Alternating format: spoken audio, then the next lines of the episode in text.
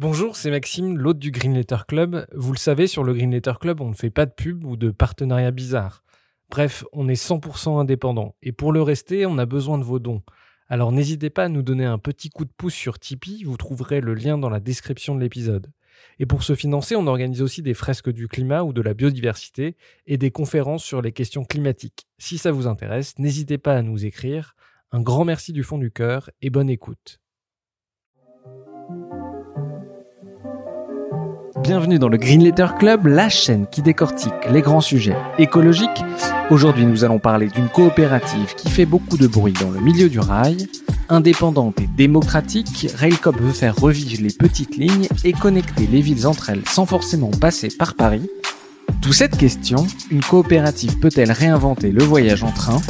Pour y répondre, nous recevons Céline Oriol, urbaniste, sociétaire de Railcop et invitée permanente de son conseil d'administration petite précision avant de commencer l'interview.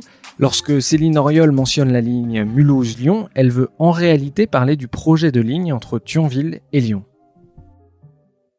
Bonjour Céline Oriol. Euh, d'abord, première question, est-ce que vous pouvez nous raconter votre parcours et le rôle que vous jouez chez Railcop alors moi, je suis urbaniste, euh, donc j'ai fait des études euh, d'urbanisme à l'école d'urbanisme de Paris, qui s'appelait précédemment l'Institut français d'urbanisme.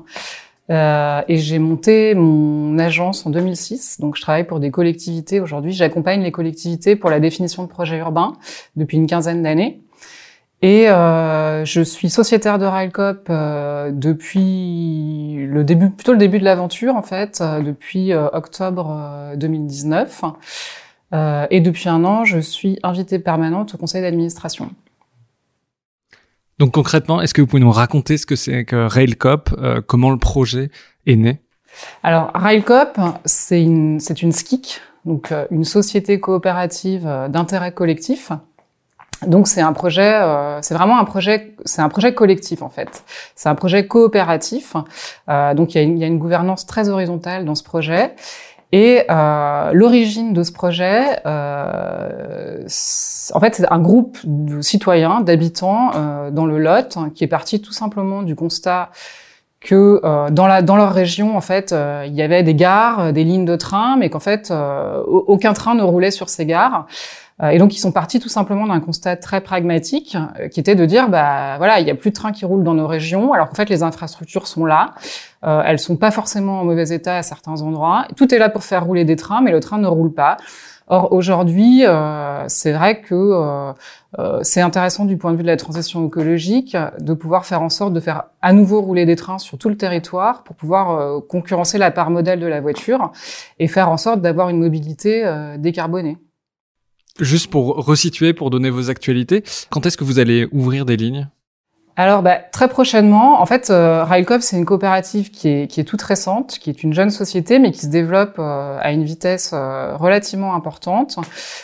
Euh, on va développer deux types de, services, donc le service voyageur et le service fret. le premier service qui va ouvrir, ça va être le service fret dans la région de, enfin sur une ligne fret entre Cap et Toulouse. Euh, qui doit ouvrir euh, à la fin 2021 avec une navette fret qui fera quotidiennement euh, cet aller-retour entre Cap et Toulouse. Et donc le deuxième type de service, c'est le service voyageur sur une ligne, une première ligne qui va être le Lyon-Bordeaux, donc qui est une ligne transversale et qui devrait normalement ouvrir à l'horizon juin 2022. Et il y a d'autres lignes après en, en route? Ouais, bien sûr, il y aura d'autres lignes ensuite. Euh, il y a le service ferroviaire 2023 dont on peut déjà parler, avec deux lignes principales qui seront euh, le Mulhouse-Lyon et le Rennes-Toulouse. Donc deux lignes transversales aussi, mais dans l'autre sens. et donc le, le Rennes-Toulouse, par exemple, c'est pour avoir une idée, il, passe par euh, Le Mans, euh, oui, alors le Rennes-Toulouse dessert beaucoup de villes. Non, parce qu'il euh, pourrait passer par Nantes, euh, Nantes, Bordeaux, Toulouse, mais en fait, il passe plutôt de l'autre côté. Si ouais, il passe plutôt de l'autre côté, exactement. Ouais. Euh, et c'est bien d'ouvrir des lignes, mais est-ce que vous avez une idée de la fréquence des trains? Parce que une ligne aussi se fait euh, avec la fréquence des trains. Ouais, tout à fait. Bah, il faut de la fréquence, ça c'est important, parce qu'il faut pouvoir euh, sécuriser les voyageurs sur le fait que le train roule régulièrement. Et en fait, si on veut avoir, si on veut avoir des clients, si on veut avoir des voyageurs réguliers, il faut vraiment créer de la régularité sur des lignes. Donc c'est important d'avoir une bonne desserte et une desserte régulière. Après, comme je disais tout à l'heure, on est une jeune coopérative, euh, donc euh, on avance un peu euh, un pas devant l'autre, même si le projet, encore une fois, va relativement vite. donc sur le Lyon-Bordeaux, pour répondre concrètement à votre question, il y aura deux allers-retours par jour sur le Lyon-Bordeaux avec un trajet qui va osciller euh, entre 7h29 et, et 7h59 euh, sur, la sur la globalité du parcours. Donc vraiment pour faire l'intégralité du trajet euh, Lyon-Bordeaux, avec la desserte euh, d'un certain nombre de villes euh, sur ce parcours les villes qui, qui, vont être traversées par le, le Lyon-Bordeaux, c'est des villes comme euh, euh, Libourne, c'est à peu près une trentaine de milliers d'habitants, euh, Guéret, pareil, Montluçon, pareil, euh, même euh, des, des, Ghana, Ghana des, des, des, toutes petites villes, voire des villages qui sont moins de 2000 habitants. c'est une ligne qui a été fermée précédemment dans les années 2000 par la SNCF. Comment vous, vous comptez rentabiliser une ligne qui a fermé? Parce que on sait que ces petites lignes sont très déficitaires. Je crois avoir en tête que euh, un billet TER, par exemple, est subventionné à 88%. Comment vous allez faire, vous, pour rentabiliser ces lignes? Hmm. Alors, la ligne euh, le Lyon-Bordeaux a fermé hmm, très exactement en 2014. Euh, et la ligne a fermé euh, effectivement parce que je pense que la régularité euh, était pas bonne. Et c'est vrai qu'en fait, euh, le train, si le train passe à des horaires qui sont pas pertinentes pour la plupart des gens, bah, d'une certaine manière, c'est assez cohérent qu'il n'y ait pas grand monde dans le train en fait. Donc je pense qu'il y, avait cette problématique-là sur le Lyon-Bordeaux. il y avait aussi une problématique de de gouvernance euh, de ces lignes. Je crois qu'en fait, à une époque, il a été question que ce soit les régions qui les prennent en charge et que finalement, le service n'a pas été porté euh, par, à l'époque, les deux régions mitoyennes. Euh, et donc, la ligne s'est arrêtée de cette manière-là en 2014. Euh, bah, pour rentabiliser cette ligne, nous on a fait faire des études de marché. On sait aujourd'hui que Lyon-Bordeaux potentiellement c'est 690 000 voyageurs par an. Euh, donc on sait qu'on peut rentabiliser la ligne si on arrive à obtenir ce trafic voyageur-là. Maintenant, évidemment, l'enjeu, c'est effectivement de réussir à donner euh, envie aux gens de, de venir prendre le train et qu'on puisse atteindre euh, un tel niveau de fréquentation. Donc pour donner envie aux gens de, de reprendre le train, bah, je pense qu'il y a la question de la régularité, euh, il y a la question des horaires bien sûr, et puis il y a la question aussi euh, du service à bord, il y a la question euh, du service euh, de ce qu'on appelle les premiers et les derniers kilomètres entre chez vous et la gare et entre la gare et chez vous. je pense que ça c'est un sujet vraiment important pour réussir à faire concurrence à la voiture.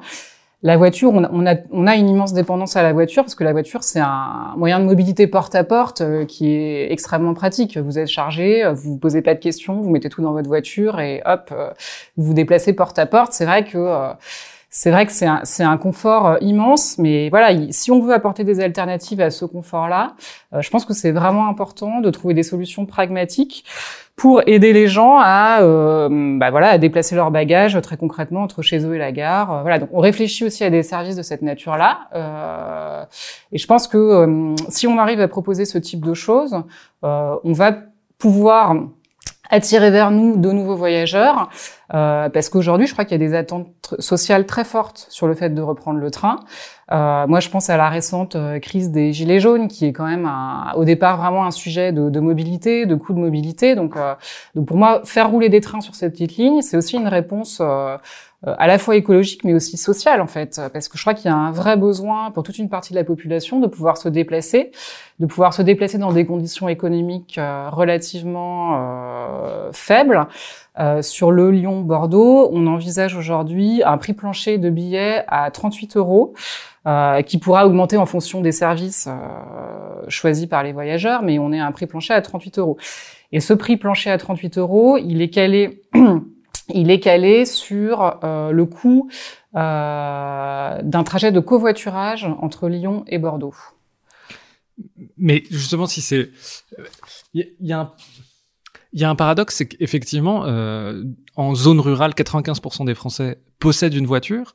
Euh, ces lignes ferment aussi parce que euh, il y a de moins en moins de, de, de, de passagers. Euh, donc c'est ça qui interpelle comment vous vraiment vous allez réussir à aller chercher ces gens-là? Euh, comment vous vous décidez des gens qui utilisent leur voiture? C'est quand même plus pratique euh, potentiellement moins cher comment vous décidez des gens qui utilisent leur voiture à utiliser euh, vos services et le train? Alors est-ce que la voiture est potentiellement moins chère? Euh, non justement je crois qu'en fait elle, elle ne doit pas l'être en fait. Euh, la voiture, c'est quand même un coût qui pèse sur les budgets des ménages de façon importante. Entre le fait d'acquérir une voiture, de payer l'assurance, de payer le carburant qui fluctue quand même de façon importante, et ça c'est une inconnue aussi. si un jour effectivement le carburant est plus cher, ce qui serait peut-être une bonne chose pour la transition écologique, euh, bah, ça, ça, pèsera encore plus sur le sur les ménages. Enfin, pour moi, la, la, la, la, crise des gilets jaunes au départ, c'est vraiment ça en fait. Bah, euh, alors c'est vrai que sur le Lyon-Bordeaux, on va on va desservir, comme vous l'avez dit tout à l'heure, des villes de différentes tailles, mais euh, qui sont déjà historiquement maillées par cette ligne. après, effectivement, effectivement, il va y avoir peut-être un enjeu dans un second temps d'aller ouvrir des, des, plus petites lignes qui vont desservir encore plus en profondeur les campagnes.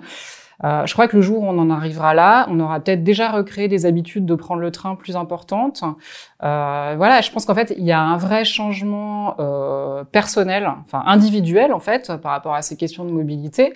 Euh, moi, je pense que philosophiquement, éthiquement, il y a quand même beaucoup de gens aujourd'hui qui sont en train de s'interroger sur leur façon de se déplacer et sur la manière de bah, d'émettre euh, moins de pollution en se déplaçant.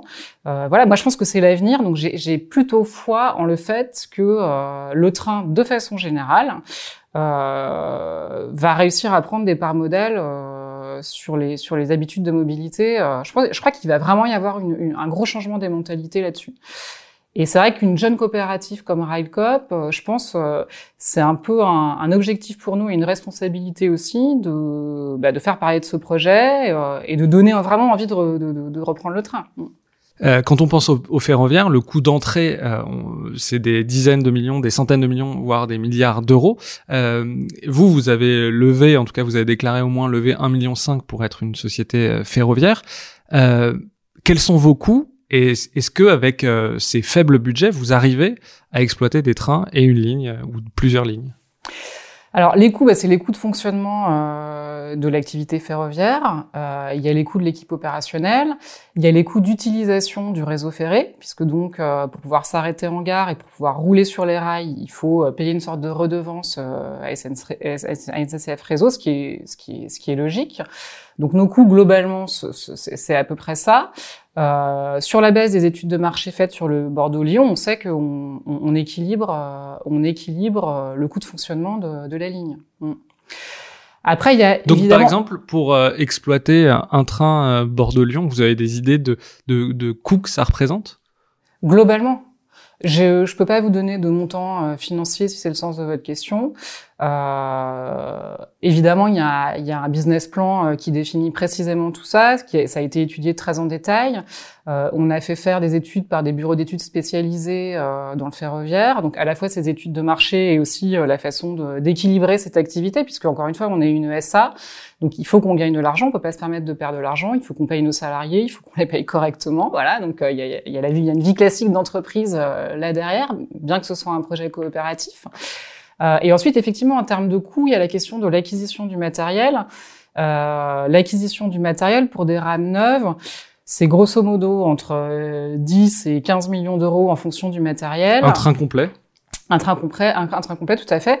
Euh, voilà, on, on, a fait, euh, on a étudié différents scénarios euh, par rapport à l'acquisition du matériel, et finalement, on s'est orienté effectivement vers l'idée plutôt de louer du matériel, parce que ça nous a semblé euh, la meilleure solution dans un premier temps moi, de mon point de vue, je trouve que c'est aussi un, un, symbole fort euh, du point de vue de, de la transition écologique, de l'économie circulaire, etc., de réemployer des choses qui existent déjà.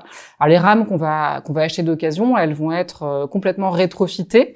C'est comme ça qu'on dit le dans le ferroviaire. Ça veut dire qu'elles vont être complètement réaménagées. Elles vont bien sûr faire l'objet euh, bah, d'analyses techniques, euh, très anglais sur les questions de la sécurité, puisqu'on on est dans une industrie. Le ferroviaire, c'est une industrie, et la problématique de la sécurité, c'est évidemment euh, un sujet absolument primordial dans tout le développement de ce projet-là. Donc le rétrofit, oui, ça va être aussi l'aménagement, le réaménagement des rails, euh, des rames, pardon, le réaménagement intérieur des rames, euh, et la possibilité, la, possibilité à l'intérieur de, de, bah, de réorganiser euh, au moins euh, une petite partie de l'aménagement intérieur des rames aussi pour bah, répondre à des usages euh, qu'on voudrait pouvoir développer euh, dans, dans, le service ferroviaire en lui-même. Par exemple? Bah, Par exemple, je pense à l'usage du vélo. Euh, l'usage du vélo, qui est une chose très importante. Je vous parlais tout à l'heure de comment aller de chez soi jusqu'à la gare typiquement, ça pourrait être en vélo. Effectivement, aujourd'hui, prendre, je sais pas si vous avez déjà essayé de prendre le train avec votre vélo, c'est plus ou moins simple. Euh, il y a toujours des questions d'horaire. Il faut savoir dans quel, quel est le bon train dans lequel on peut monter, etc. Voilà, il n'y a pas forcément beaucoup de place non plus euh, dans les trains pour le faire. Euh, donc nous, on, veut vraiment essayer, euh, dans le cadre de l'évolution des, des, usages, d'intégrer, d'intégrer d'une façon beaucoup plus efficace la présence du vélo dans le train. On sait que c'est important pour la vie quotidienne euh, et on sait que c'est important aussi euh, pour le développement touristique parce que euh, parce que finalement le fait de faire rouler à nouveau un train entre Lyon et Bordeaux, il y a aussi potentiellement tout un volet touristique dans ce projet. Euh, donc avec des gens qui peuvent euh, choisir de se déplacer à vélo, de faire de la, de la rando à vélo, des choses comme ça. Donc potentiellement pas mal de gens qui pourraient être utilisateurs du train avec leur vélo. Donc vous pensez louer des rames ou en acheter d'occasion À qui on qui on va voir pour euh, Est-ce que vous allez voir Alstom pour euh, louer des rames d'occasion euh, Enfin louer des rames Ou alors vous allez voir des régions ou des pays qui ont des trains à vendre? Alors effectivement, là on, on s'est positionné sur le fait de pouvoir acquérir des, des rames euh, qui euh, étaient propriété jusqu'alors euh, de la région Auvergne-Rhône-Alpes. donc il y a une convention qui a été signée pour l'instant entre Railcop et la région Auvergne-Rhône-Alpes, ce qui est une convention tripartite. Donc il y a un troisième signataire qui est la SNCF. voilà, bon, c'est en cours, c'est en cours de discussion, mais effectivement, on doit récupérer des rames qui avant étaient propriété de, de la région Auvergne-Rhône-Alpes. Euh, la ligne Bordeaux-Lyon, par exemple, euh, mais comme beaucoup de lignes en France, il y a une grande partie du, réseau qui n'est pas électrifié, ce sera des lignes euh, diesel. C'est quand même mieux pour des questions écologiques parce que ça veut dire qu'on emporte plus de passagers, malgré que ce soit des lignes diesel. Bah oui, tout à fait. Enfin, par rapport à notre objectif qui est de concurrencer la voiture et d'essayer de décarboner la mobilité, c'est toujours mieux euh, de voyager dans un train euh, sur ces lignes qui sont pas totalement électrifiées que de faire le trajet à 100% en voiture, ça c'est certain. Voilà. Après, euh, effectivement, la ligne, la ligne Lyon-Bordeaux, elle est pas totalement électrifiée. Il y a d'autres lignes qui le sont de façon plus importante.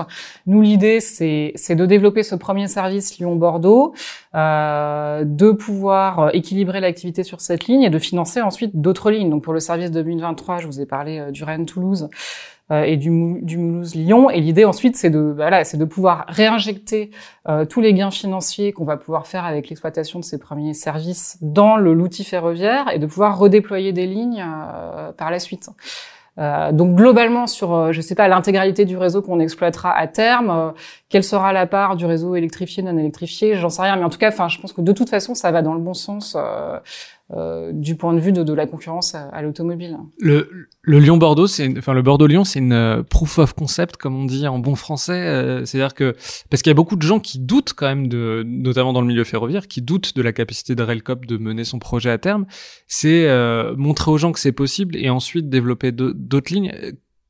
Pourquoi vous avez pris Lyon, enfin Bordeaux-Lyon comme première ligne? Eh bien, nous avons pris euh, Lyon-Bordeaux comme première ligne parce que, euh, comme je disais tout à l'heure, c'est une ligne transversale. C'est vraiment un, barreau, euh, c'est un barreau manquant en fait. Aujourd'hui, si vous voulez aller du sud de la France à l'ouest de la France, le plus rapide, ça peut, c'est de passer par Paris en fait. voilà, donc ça, ça nous semblait être ça nous semblait être vraiment vraiment le, le barreau manquant et qui est d'ailleurs un barreau manquant aussi à l'échelle à l'échelle européenne. Euh, si on regarde euh, la carte du réseau ferré à l'échelle européenne, on voit que bah, effectivement ce barreau est-ouest, il est manquant à l'échelle nationale, mais il est aussi intéressant à développer quand on considère l'échelle européenne. donc c'est oui, ça nous ça nous a vraiment semblé être la, la première ligne la plus intéressante à développer. Euh, quel accueil vous avez dans les territoires, dans ces territoires qui sont assez enclavés? On parlait tout à l'heure de, Montluçon, de Guéret, euh, euh de, de, de, ce type de ville. Quel, quel est l'accueil que vous avez auprès des collectivités? Bah, On a un accueil plutôt positif parce qu'en général, dans ces territoires, euh, les élus euh, ont vu partir le train vraiment à regret. Enfin, voilà, il y a beaucoup d'élus locaux qui se sont battus pour le faire revenir, qui n'ont pas forcément réussi. Euh, du coup, l'accueil des collectivités est plutôt positif. Euh, il y a d'ailleurs plusieurs collectivités qui nous ont rejoints, qui sont devenues sociétaires de Railcop. Il y a la ville de Ghana, enfin surtout sur tout le territoire de, sur toute la zone géographique du Lyon-Bordeaux. Il y a euh, la communauté d'agglomération de Libourne qui est devenue sociétaire de, de Railcop. Il y a la ville de Ghana, il y a la ville de Montluçon. Il y a des départements aussi, il y a le département de la Creuse, le département de l'Allier qui sont devenus sociétaires de Railcop. Euh, donc ça montre, euh, ça montre bien qu'en fait les élus locaux euh, sont plutôt très positifs euh, par rapport à l'arrivée de ce projet. Et eux, ils ont une énorme appétence par rapport au fait que le train roule à nouveau sur leur territoire et on les comprend parce que Ghana a vu sa gare fermée il y a quelques années. Aujourd'hui, la possibilité que la gare réouvre pour une ville de 6000 habitants, voilà, évidemment, la maire de Ghana reçoit cette idée plutôt positivement et voilà, et, et on la comprend. Et euh, du coup, qu'est-ce qui vous différencie euh, des, des, des, TER Parce que comme je disais tout à l'heure, les, les, TER, ils sont pris en charge par les régions et les régions financent énormément. Je crois que c'est leur troisième poste de dépense. Euh, c'est les c'est les TER. Quand on regarde dans le dans le poids des régions, je crois que c'est entre en gros entre 50 et, 200 millions d'euros par an euh, par région. Ça peut être un peu plus dans les grandes régions. Euh, qu'est-ce qui vous différencie des TER finalement? Bah, ce qui nous différencie des TER, c'est d'abord sur le Lyon-Bordeaux, on va desservir l'intégralité de la ligne que ensuite, à partir de, de 2023, on aura d'autres lignes connectées. Donc en fait, on, on va on va couvrir un, un, au niveau géographique un territoire beaucoup plus important avec la possibilité de bah, de faire des, des changements de, de lignes. Euh, déjà, ça c'est une différence avec le TER, c'est un service qui est beaucoup moins morcelé en fait, qui géographiquement euh, touche des emprises beaucoup plus importantes. Euh, et puis ensuite, je crois que, enfin, ce que j'espère euh, sincèrement et vraiment, on, y aspire tous dans la coopérative, c'est de pouvoir offrir des services un petit peu différents. Je vous parlais du vélo tout à l'heure. Euh, mais ça peut être, il y aura des services de restauration à bord. Euh, on va apporter des, des, des, des, réponses à ces questions-là. Donc en termes de services, on, on va être euh, sur une offre assez différente de celle du TER, euh, qui est quand même, enfin l'offre du TER aujourd'hui, c'est surtout à 100% de la mobilité. il, y a, y a assez peu de services dans le TER aujourd'hui. C'est-à-dire que vous allez ramener une offre plus humaine. C'est vrai quand on a, quand on est usager de la SNCF, par exemple quand il y a un retard, qu'on essaye de faire des réclamations, etc. On, est sur des services euh, très lointains. Vous avez envie de réhumaniser le train? Oui, c'est vrai que en quelque sorte c'est ça, et je crois qu'en fait l'esprit de la coopérative va complètement dans ce sens-là, puisque dans la coopérative, euh, les sociétaires ont la possibilité de participer à, à, des cercles de réflexion, à des cercles thématiques. Donc en fait, ils participent à l'élaboration de ces services. Euh, et en fait, cette logique coopérative, elle permet de faire remonter des envies, des besoins, d'en tenir compte et du coup euh, d'essayer d'adapter euh, nos services à la demande. Et du coup, effectivement, quand vous dites quand vous dites essayer de faire des services plus humains, bah, effectivement, je pense que toute la logique très horizontale du travail qu'on fait aujourd'hui dans la coopérative permet ce genre de réflexion en fait. Et oui, l'idée c'est aussi de déstandardiser des services, euh, enfin de les compléter, de, de, de, de, mieux les adapter aux besoins. Euh, voilà, si on veut que les gens euh, reprennent le train, il faut je sais pas, il faut amener de la souplesse, euh, je pense, euh, sur tout ce qu'on peut charger à bord, euh, à bord des rames. Il faut pouvoir transporter des choses volumineuses. sinon, il y a plein de gens qui prendront pas le train sans pouvoir charger, je sais pas, un nombre de valises relativement important parce qu'ils se déplacent en famille. il y a à la fois la question du coût économique de ces déplacements et puis il y a aussi la question, j'allais dire très pragmatique de euh, qu'est-ce que je peux remporter avec moi pendant ces voyages-là, euh, comment je vais occuper mon temps de voyage, euh, qu'est-ce que vont faire mes enfants pendant ce trajet, qui effectivement, si je fais le trajet intégral de Bordeaux à Lyon, c'est quand même un temps relativement important. voilà, donc nous, on réfléchit aussi à des sous-espaces dans les trains pour pouvoir travailler, des sous-espaces pour les enfants, etc. Des salles de réunion, par exemple? Ben oui, pourquoi pas des salles de réunion, ouais, tout à fait. Euh, Une bonne connexion Internet, euh, voilà.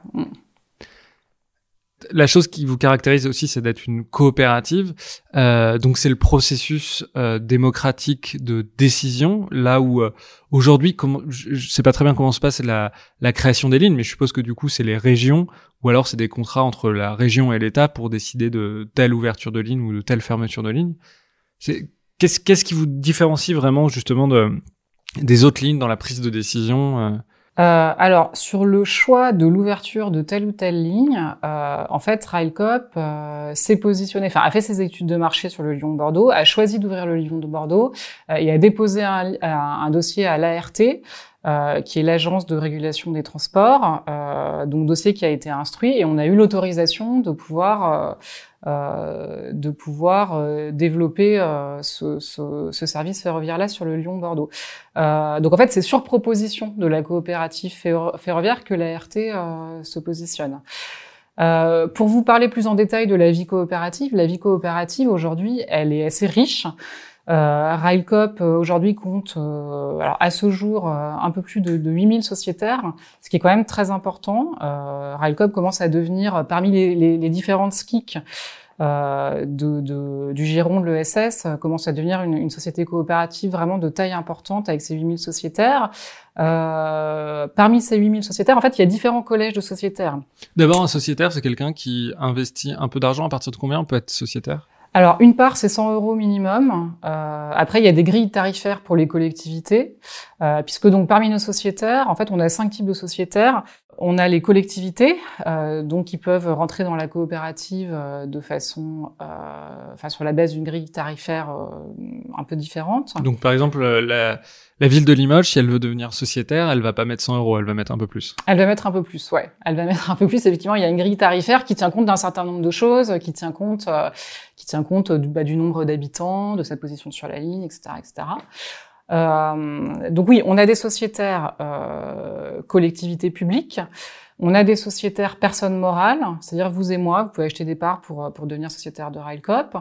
Euh, on a euh, donc personnes morales, personnes physiques, euh, et on a un collège euh, de partenaires techniques et financiers euh, dans lequel on a par exemple Mobicop et Nercop qui sont rentrés en tant que partenaires techniques et financiers de Railcop. Euh, et puis il y a le collège des salariés. Il y a des salariés aussi qui, peuvent prendre des parts dans la coopérative. Euh, voilà, donc c'est ce qui est intéressant en fait euh, dans ce système coopératif, c'est que ça permet de mettre en commun euh, bah, des investissements financiers qui viennent de différents types de sociétariat, j'allais dire. Euh, et je pense que chacun apporte dans la vie dans la vie de la coopérative un peu son bah, sa vision des choses, sa vision du projet. Euh, et l'horizontalité dont je vous parlais tout à l'heure, elle est beaucoup liée à ça. C'est sûr qu'une collectivité qui rentre dans le projet attend pas forcément la même chose que Monsieur ou Madame Martin qui prend des parts à, avec un, un, un, investissement financier euh, moins important. Par exemple, la prise de décision, comment elle se passe euh, Comment vous prenez la décision d'ouvrir une ligne? Vous mobilisez, vous demandez à tous les sociétaires Il y a des votes en interne Comment ça se passe? Alors, sur l'ouverture des lignes, il y a un cercle euh, de sociétaires qui a travaillé sur l'ouverture des, futures lignes. Euh, sur le Lyon-Bordeaux, c'est vrai que ça, c'est une décision qui a été prise euh, au début du projet, à l'époque où la coopérative était quelque chose de, de balbutiant. Sur le service 2023, donc sur les, lignes qui vont se décliner ensuite, il y a un cercle de sociétaires qui a fait un travail extrêmement intéressant et extrêmement complet pour analyser euh, à la fois tout le réseau existant euh, à l'échelle nationale et pour identifier euh, des lignes qui seraient pertinentes de réouvrir pour Railcop sur la base d'une grille de lecture que eux-mêmes ont mise au point. Et donc toute cette réflexion-là, elle est venue nourrir le conseil d'administration de Railcop, c'est-à-dire qu'on a organisé une réunion pendant laquelle le cercle en question est venu présenter sur son travail avec un support. Euh, voilà, et pendant euh, une après-midi, euh, ils ont fait remonter leur analyse à eux, et on a pu discuter avec eux bah, de, de, voilà de, de de, de, quelles étaient effectivement les lignes les plus intéressantes. Il y avait des points de recoupement avec avec les, les, analyses de l'équipe opérationnelle de, de. Il y avait au contraire d'autres lignes qui n'avaient pas forcément été ciblées au départ, mais qu'eux avaient ciblées. Enfin, en tout cas, voilà, on a eu des échanges on a eu des échanges euh, sur euh, sur toutes ces réflexions, sur quel service ferroviaire, dans quelle région pour Railcop euh, dans le temps. Voilà. Donc donc il y a vraiment une possibilité au travers du travail de ces cercles de faire remonter à la fois au conseil d'administration et à l'équipe opérationnelle des réflexions sur un certain nombre de sujets. Aujourd'hui, il y a, il y a à peu près une dizaine de cercles au sein de la coopérative. Euh, par exemple, moi, en tant que, que membre du conseil d'administration aujourd'hui, je suis référente euh, de deux cercles. Il y en a un qui travaille sur les questions européennes, donc qui s'intéresse euh, un peu à la vie ferroviaire à l'échelle de l'Union européenne et qui réfléchit à comment Railcop peut aussi trouver sa place à cette échelle-là. Euh, et euh, je suis référente d'un second cercle qui travaille sur l'intégration justement du vélo dans le train, euh, qui fait aussi des benchmarks européens pour voir ce qui se passe dans les autres pays, pour voir comment euh, on peut positionner notre offre à nous sur ces questions-là. voilà, c'est vrai que cette coopérative intègre des gens qui sont extrêmement motivés par ce projet, qui ont des vraies attentes sur le projet. Il y a aussi beaucoup de, de, de ferrovipates, donc les gens qui sont passionnés du ferroviaire. Euh, voilà, il y a beaucoup de gens, euh, j'imagine, dont les grands-parents euh, étaient abonnés à la vie du rail depuis des années et qui donc connaissent absolument tout sur le train, sur les aspects techniques du matériel roulant, etc., etc. Euh, moi, je fais pas partie personnellement de cette catégorie-là. J'apprends, euh, j'apprends chemin faisant, et c'est assez intéressant. Mais et c'est vrai que du coup, la vie des cercles est très riche parce qu'il y a à la fois des gens qui sont extrêmement compétents euh, sur ces questions très techniques du ferroviaire, et puis il y a aussi des gens qui le sont beaucoup moins, qui ont d'autres choses à apporter. Euh, et j'allais dire, ce, ce, croisement de différents ADN est assez intéressant pour euh, pour enrichir les réflexions. Alors après, c'est vrai que dans les cercles il y a des réflexions que l'équipe opérationnelle peut pas forcément toujours prendre en compte parce que euh, là on est sur la création d'un on est sur sur sur le ouais la, mise au point d'un projet d'industrie euh, ferroviaire. Je vous disais tout à l'heure, c'est le train, c'est vraiment c'est de l'industrie, donc c'est un projet lourd, c'est un projet avec des grosses responsabilités en matière de sécurité derrière. Euh, donc euh, il y a euh, il y a des idées ou il y a des desiderata auxquels on peut pas forcément répondre pour des raisons techniques, pour des raisons de sécurité, pour des raisons financières ou pour des raisons opérationnelles de façon générale. Et à ce moment-là, bah oui, il y a des échanges et il y a y y a des freins. L'équipe opérationnelle ou le CA peut expliquer pourquoi telle et telle option euh, soulevée par les cercles ne peut pas être, euh, ne peut pas être retenue. Est-ce que par exemple vous pouvez prendre un exemple d'une euh, d'une décision qui a été portée par un cercle, présentée et finalement appliquée? Comment comment est-ce que vous pouvez détailler le cheminement justement d'une idée qui a été finalement appliquée? Bah, je vous parlais tout à l'heure de la mise au point du service 2023, qui est quand même un sujet vraiment central et important dans la vie de la, de la, de la compagnie ferroviaire. Service 2023, c'est quoi? Bah, en fait, le service qu'on appelle le service 2023, c'est la description de, des lignes ferroviaires qui vont être opérées. C'est de dire, bah, en 2023, on va ouvrir euh, les deux fameuses lignes euh, Rennes-Toulouse et, euh, et, Mulhouse-Lyon. Donc, la définition de ce service ferroviaire-là, elle a été faite euh, de façon concertée avec le cercle qui a travaillé sur le service 2023. Ce cercle, il existe depuis à peu près plus d'un an.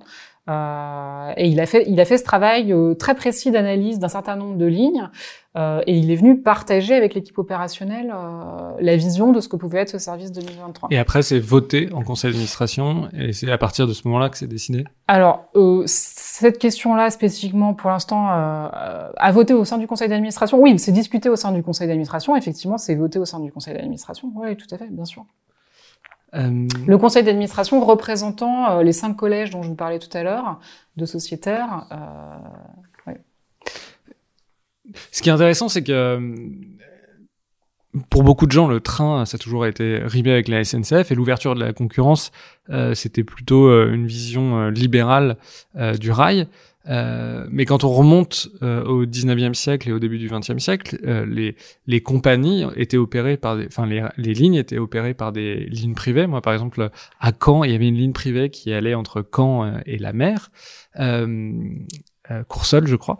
en fait, vous revenez à l'essence du rail, c'est-à-dire des, des gens qui se qui se réunissent pour opérer une ligne oui, c'est vrai qu'on peut, euh, effectivement, on peut se lancer dans cette analogie-là. Je ne sais pas si elle est complètement juste, parce que euh, nous, on se place plutôt dans l'idée de de régénérer le, le, service en tant que tel, en fait, dans sa globalité. Voilà, on n'est pas dans une démarche. Bien sûr, on est dans une démarche territoriale, ça c'est évident parce qu'on veut remailler un certain nombre de lignes, mais on est sur des échelles beaucoup plus vastes que celles euh, dont vous parlez. Mais effectivement, vous avez raison. C'est vrai qu'il y a 100 ans, il y avait plein de petites compagnies ferroviaires. Mais ça pouvait être aussi Paris-Méditerranée, ça pouvait être des grandes lignes aussi qui étaient opérées. Ça pouvait être des grandes lignes aussi. Oui, le PLM, effectivement, euh, ouais, c'est vrai. Est-ce que, euh, dit autrement, est-ce que euh, l'État est pas, euh, est-ce que c'est pas trop compliqué, même pour un État, de manière centralisée, de, de gérer des lignes? Et est-ce qu'il faut pas décentraliser la gestion des lignes ferroviaires? Ben si, peut-être, effectivement. Euh, mais je pense que Railcop répond un peu euh, à cette question-là, puisque on voit que l'État euh, s'est désinvesti de l'exploitation de ces lignes, par exemple du Lyon-Bordeaux. depuis les années 70, la politique ferroviaire au niveau national, c'est de prioriser les investissements sur le développement de la grande vitesse et du TGV. voilà, et ça c'est vraiment la vision c'est la vision structurante euh, du réseau ferroviaire en France depuis les années 70 qui marche aussi avec la vision de la, métropolisation de la France. C'est-à-dire cette idée que euh, le train à grande vitesse va mailler euh, un certain nombre de métropoles. voilà. Et du coup, bah, le constat est fait, et c'est le constat qui a été fait au départ par les, par les fondateurs de Railcop, c'est de dire, bah oui, tout ça c'est très bien, mais ça a été fait au détriment de la desserte de toutes ces campagnes. Donc euh, oui, peut-être que la SNCF, euh, ce, ce, cet opérateur historique de très grosse taille, effectivement, est peut-être pas suffisamment agile euh, pour aller sur les lignes en question, et que, et que peut-être Railcop, qui est une petite société plus récente, qui aura des coûts de fonctionnement plus bas que la SNCF, va être en bien meilleure mesure pour exploiter ces lignes. Ça, c'est effectivement, c'est possible. Pourquoi vous dites que vous aurez des coûts de fonctionnement plus bas? Parce que euh, parce qu'on est une plus petite société, euh, les coûts de fonctionnement global de la société euh, seront à peu près 25% euh, inférieurs à ceux de la SNCF. Euh, et je crois que par rapport à l'ouverture de la, de, de la, concurrence, on pourrait aussi imaginer, c'est pas le cas aujourd'hui, mais qu'il y ait des opérateurs 100% privés qui veuillent aussi se positionner sur les lignes sur lesquelles on va nous, qui seraient plus dans un esprit start-up et pas dans un, dans l'esprit coopératif. Euh, la différence, c'est que nous, en tant que coopérative, on réinvestit l'argent gagné euh, à minima à 55,7% de l'argent gagné et euh, Ralcop veut aller plus loin en fait. Nous on veut on veut on veut réinvestir euh, le plus possible l'argent gagné dans les dans les futurs services ferroviaires alors que alors qu'une start-up potentiellement pourrait avoir des actionnaires à rémunérer. Nous on n'a pas d'actionnaires à rémunérer. Nous on a des sociétaires, on n'a pas d'actionnaires à rémunérer. Mais les sociétaires, ils ont des bénéfices quand même? Les sociétaires n'ont pas de bénéfices. Non, on rémunère pas les sociétaires. Le bénéfice, c'est de faire renaître le service, en fait. Le bénéfice, c'est de faire renaître le service. je pense que les gens qui investissent aujourd'hui dans Railcop, leur point commun, c'est que, euh, à leur manière, que ce soit des collectivités, euh, des sociétés ou des personnes physiques, euh, ce sont des gens qui veulent voir renaître le service et qui sont prêts à payer pour voir renaître ce service. Donc j'allais dire, ouais, si on doit parler de bénéfices, euh, bah, je pense que oui, la traduction immédiate de ce projet, le bénéfice de ce projet, une fois que les trains rouleront, c'est qu'effectivement le service sera, sera à nouveau là. En France, le rail euh, est géré par SNCF Réseau, donc ça a été une des grandes réformes euh, entre pour séparer la SNCF de du rail, des SNCF Réseau. Euh, en, en quel, dans quel état sont les petites lignes? Est-ce que euh, comment vous travaillez avec SNCF Réseau? Est-ce que vous avez besoin qu'ils réinvestissent euh, sur, par exemple, euh, la, la, ligne euh, Rennes Rennes Toulouse ou Bordeaux Lyon Dans quel état est le rail, notamment de ces petites lignes? Alors les petites lignes, il bah, y, a un peu des sujets, deux sujets. C'est que les petites lignes, si on prend par exemple le, le, le réseau ferroviaire à son apogée grosso modo les années 20-30. Euh, le, réseau, le réseau il était vraiment extrêmement maillé. Il y avait des petites lignes réticulaires euh, qui allaient vraiment au fin fond des campagnes. Ce réseau-là, des toutes petites lignes réticulaires, il est sans doute en très mauvais état d'une part. Euh, ensuite, il y a euh, des politiques publiques aussi qui ont incité à la transformation de certaines lignes euh, en, en, pistes cyclables, ce qu'on a appelé les voies vertes. Donc il y a pas mal de, de rails qui ont été arrachés euh, pour faire des pistes cyclables. Euh, ça, ça serait vraiment bien d'ailleurs que ce genre de projet cesse. Euh, mais après, sur des lignes comme le Lyon-Bordeaux, SNCF Réseau doit ponctuellement à certains endroits faire des travaux. je pense que c'est des travaux qui sont déjà actés, qui vont qui vont se faire. ces lignes qui sont quand même des lignes relativement importantes dans le réseau euh, sont de toute façon euh, quand même partiellement entretenues par SNCF Réseau. Euh, Parce qu'il y a quand même des trains qui circulent, même s'il n'y a pas de, il y a pas d'offres sur toute la ligne, il y a quand même des trains qui circulent. Philosophiquement, pour vous, le, le rail, c'est un bien commun? Oui, pour moi c'est un bien commun. Ouais, le rail c'est un bien commun euh, bah parce qu'effectivement tout ce réseau ferroviaire qui existe, c'est une ressource d'abord. Enfin, pour moi, c'est une vraie ressource en fait. Euh, c'est un réseau qui est là, il faut qu'on l'utilise. Il a été financé euh, depuis des décennies euh, par de l'argent public. Enfin, ouais, il a été entretenu par de l'argent public. À une époque, effectivement, il y avait des, des, compagnies ferroviaires privées qui exploitaient ce réseau, mais bon, globalement, il a été quand même euh, beaucoup financé par un effort public. Euh, donc, en ce sens, c'est un bien commun. Et surtout, je crois que si on se projette euh, du point de vue euh, de la transition écologique et du fait que effectivement euh, essayer d'orienter la mobilité euh, du quotidien de plus en plus vers le ferroviaire. Je crois que ça devient vraiment un, enjeu super important de pouvoir réutiliser ce réseau qui est là, de pouvoir le remettre en état euh, pour accélérer cette, euh, cette transition écologique sous l'angle de la, de la mobilité. Je crois que c'est vraiment une chose importante. Il y a une vraie opportunité à saisir, en tout cas de mon point de vue. Pour moi, en fait, ce projet, c'est un projet patrimonial euh, puisqu'il s'agit de, réutiliser ces lignes qui existent déjà, de réutiliser ces gares qui existent déjà. Donc c'est vraiment un projet patrimonial. Euh, et c'est un projet qui, rentre aussi dans une certaine logique de, sobriété, puisque euh, bah, va pas aller euh, reconstruire euh, à coût de, de, de, budget très important des infrastructures. Effectivement, il va falloir entretenir le réseau, peut-être le réparer à certains endroits et ça va coûter de l'argent. Mais j'allais dire, ça va être euh, des rustines, ça va pas être un investissement massif pour créer des, des, des, nouvelles, lignes, des nouvelles lignes. Donc on est, on est vraiment sur l'idée du réemploi, de la réutilisation et de la sobriété, à mon sens. Euh, et ça, ça, ça a tout son sens. Euh, ça a tout son sens. Moi, qui, qui travaille euh, sur la ville de façon générale et qui m'intéresse beaucoup à ces questions de sobriété, je trouve que dans la philosophie générale, euh, systématiquement devoir se poser la question, avant d'engager des travaux, quels qu'ils soient, de construction, euh, de bâtiments, d'infrastructures, de d'abord se poser la question de savoir si réellement on en a besoin euh, et s'il n'y a pas des solutions alternatives. Je crois que cette façon de penser, ça doit être vraiment une ligne conductrice euh, pour la façon de développer le territoire dans les années à venir. Euh, et à mon sens, euh, l'histoire qui peut être écrite par, par Railcop dans cet esprit-là euh, peut être quelque chose d'assez marquant pour le renouvellement de ces infrastructures ferroviaires. Alors aujourd'hui, la part modale du train, c'est 10% dans les kilomètres parcourus. Si on regarde même, c'est moins, je crois que c'est 6% des trajets. Et, et, vous, le disiez, dans les années 20, il y avait beaucoup, beaucoup, beaucoup plus, enfin le maillage ferroviaire était beaucoup plus important c'est la voiture qui a fait disparaître euh, l'usage du train en France massivement. Est-ce que votre vision, c'est que la voiture individuelle ne va pas pouvoir subsister et que donc il va falloir euh, avoir un renouveau du train? Bah oui, je pense que effectivement, euh, ça va dans le sens de l'histoire. ça va dans le sens de l'histoire. Bah, il y a à la fois la question du coût de la voiture qui est important euh, et qui peut amener des gens à réutiliser le train. Et effectivement, enfin, en fait, le train, c'est une politique de l'offre. Donc, à partir du moment où on fait rouler, à nouveau des trains, on peut vraiment espérer euh, que les gens s'orienteront de plus en plus vers, le, vers les services ferroviaires.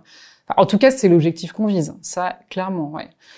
Euh, la priorité numéro un de ce projet, euh, c'est vraiment d'aller chercher des parts modales euh, sur la voiture, euh, même sur le, transport aérien d'une certaine manière.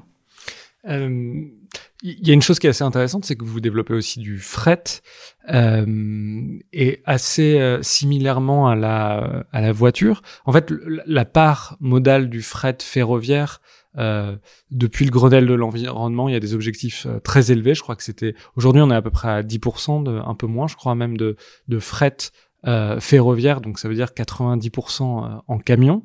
Euh, et en fait, cette part n'augmente pas. comment vous l'expliquez et vous, pourquoi vous êtes mis à faire du fret justement?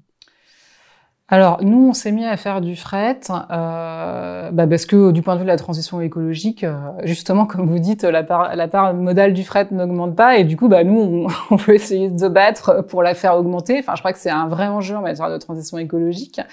Euh, donc, euh, je crois que ça aurait pas de sens de développer euh, cette coopérative sans travailler sur la question du fret, qui est vraiment un enjeu majeur. nous, ce qu'on, notre vision du fret, en fait, c'est d'aller, euh, c'est d'essayer de, proposer du fret à des, à des petites et à des moyennes entreprises. En fait, les secteurs aujourd'hui dans lesquels il y a du fret euh, s'adressent surtout à des très grosses entreprises qui ont les moyens de regrouper des moyens communs entre grosses entreprises pour faire euh, rouler des trains de fret. Et en fait, toute la structure des, des, des, petites et moyennes entreprises passe plutôt par la voiture. là, sur la ligne, pardon, par le camion, par le camion, pardon. Euh, sur la ligne euh, Cap de Nac euh, Toulouse, donc autour de Cap de Nac, autour de Figeac, euh, c'est une région qui est assez intense du point de vue du développement économique.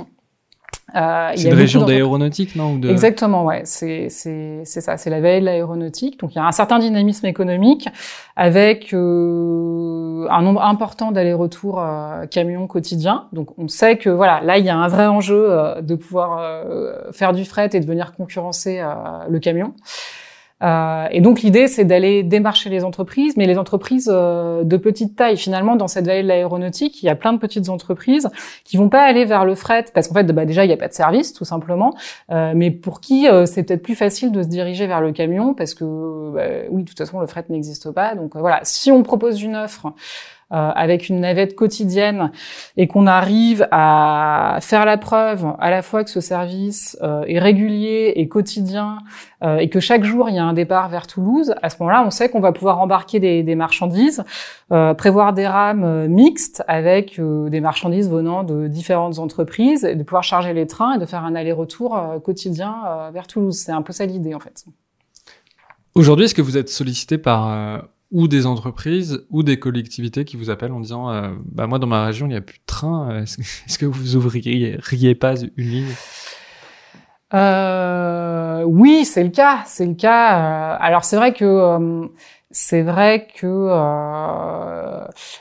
Enfin, en tout cas, ce qui est amusant, c'est qu'il y a, une appétence des collectivités de façon générale. Il y a même des collectivités qui sont pas du tout sur les services ferroviaires qu'on propose aujourd'hui, qui sont pas du tout dans les régions qu'on va desservir euh, ni pour le service 2022 ni pour le service 2023, et qui souhaitent quand même euh, soutenir le projet, euh, même même en sachant qu'elles seront pas forcément directement impactées euh, dans un dans un délai court euh, par le développement des services ferroviaires.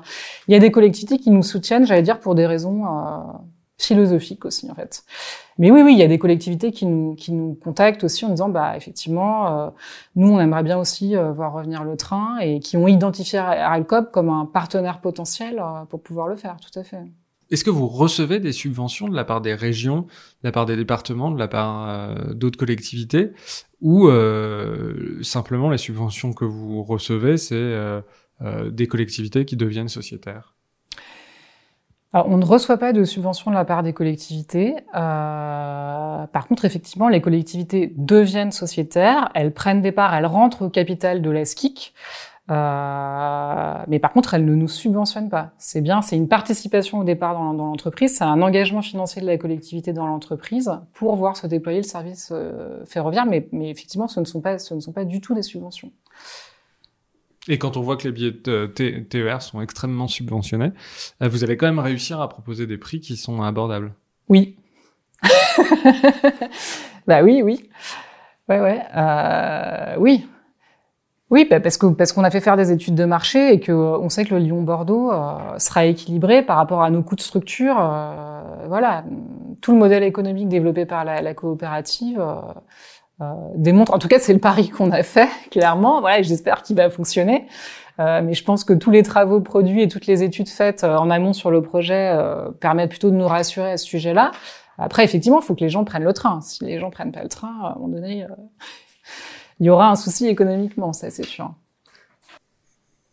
Quel est le message à ceux qui nous écoutent, euh, qui ont qui ont découvert Railcop Quel est le message que vous voudriez, voudriez adresser? Euh, bah, J'ai envie de dire que c'est un c'est un projet qui est extrêmement enthousiasmant euh, parce que alors d'abord il y a cette idée de faire rouler des trains. C'est vrai qu'on a tous on a tous dans l'imaginaire commun des souvenirs de voyages en train auxquels on est tous, tous attachés. Et je trouve que c'est vraiment un mode de déplacement euh, euh, qui lie au territoire et qui permet, euh, enfin aussi de passer des, des, des, bons moments en fait. Euh, donc je trouve que le renouveau du train de, sous cet angle-là, c'est vraiment un point intéressant. Non, mais moi j'ai envie de dire, bah, devenez sociétaire de Railcop en fait, euh, très clairement. Voilà, aujourd'hui, on a fait, on a fait des levées de fonds citoyennes. On a, on a 8000 sociétaires aujourd'hui, donc effectivement, on a aujourd'hui on a un capital social. Euh, qui est à peu près de 2,5 millions d'euros. On a besoin euh, pour le Lyon-Bordeaux, on a, on a besoin d'un fonds de roulement de 5 millions d'euros, donc on est encore en train de lever des fonds. Donc financièrement, on a toujours besoin effectivement euh, de pouvoir euh, faire en sorte que ce capital augmente. Donc du coup, bah, euh, voilà, devenez sociétaire de Railcop, euh, intéressez-vous à ce projet et, euh, et c'est tout à fait possible d'acheter des parts, euh, enfin que ce soit pour les collectivités, pour les pour les personnes physiques, pour les personnes morales. Et donc à chaque fois que vous allez réouvrir une ligne, vous allez devoir réappeler à, à, de nouveaux fonds? Bah vraisemblablement, oui, vraisemblablement. Ouais.